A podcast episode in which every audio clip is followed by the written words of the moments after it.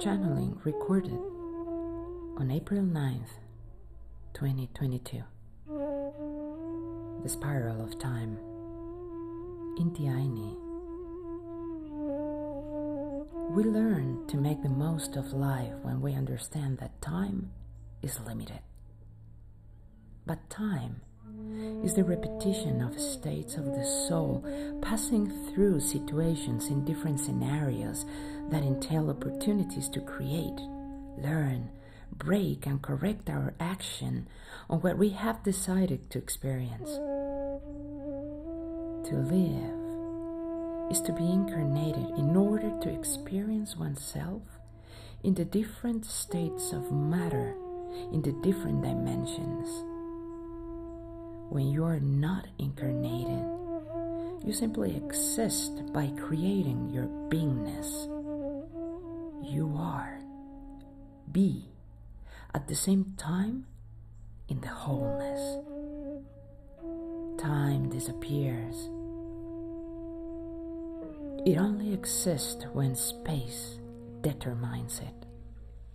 Stepping out of the mind out of the physical body that is the vehicle to feel time and space that passes through it is the way to remember infinity. Knowing this, you become more aware of living situation by choosing with delicacy each opportunity that is given in your life.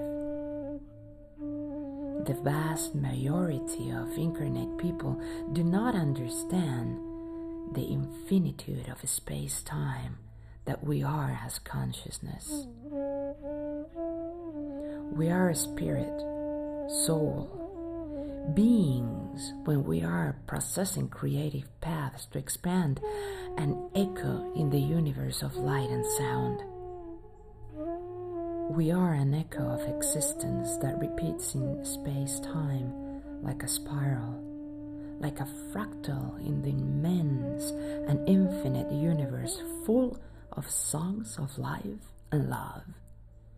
The purest heart can feel those songs, melodies that cross dimensional barriers and thus can access to recognize itself in the unity that becomes a seed when it is time to recreate itself in life to experience itself from the spiral that changes the rhythm and accesses tonalities to expand beyond.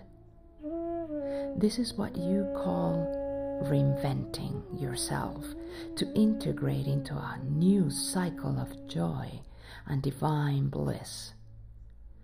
Time does not exist in the universe, only the rhythm that opens paths of existence. Time for the universe is a breath, an exhalation. In the blow, your existence is returned to the universe.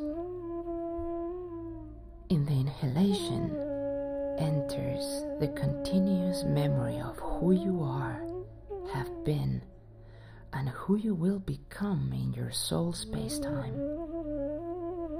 In the singing melody is the divine ecstasy that resonates in your body, in your soul, illuminates the universe. Sing your sound, feel your rhythm. Enter the central vortex of the spiral that expands your essence in wisdom.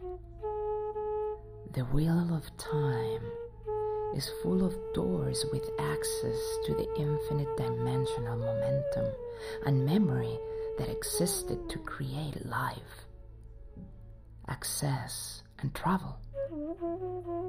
It is all in you, in your breath, sound, and rhythm. It is your light that shines, travels, and multiplies in the universe.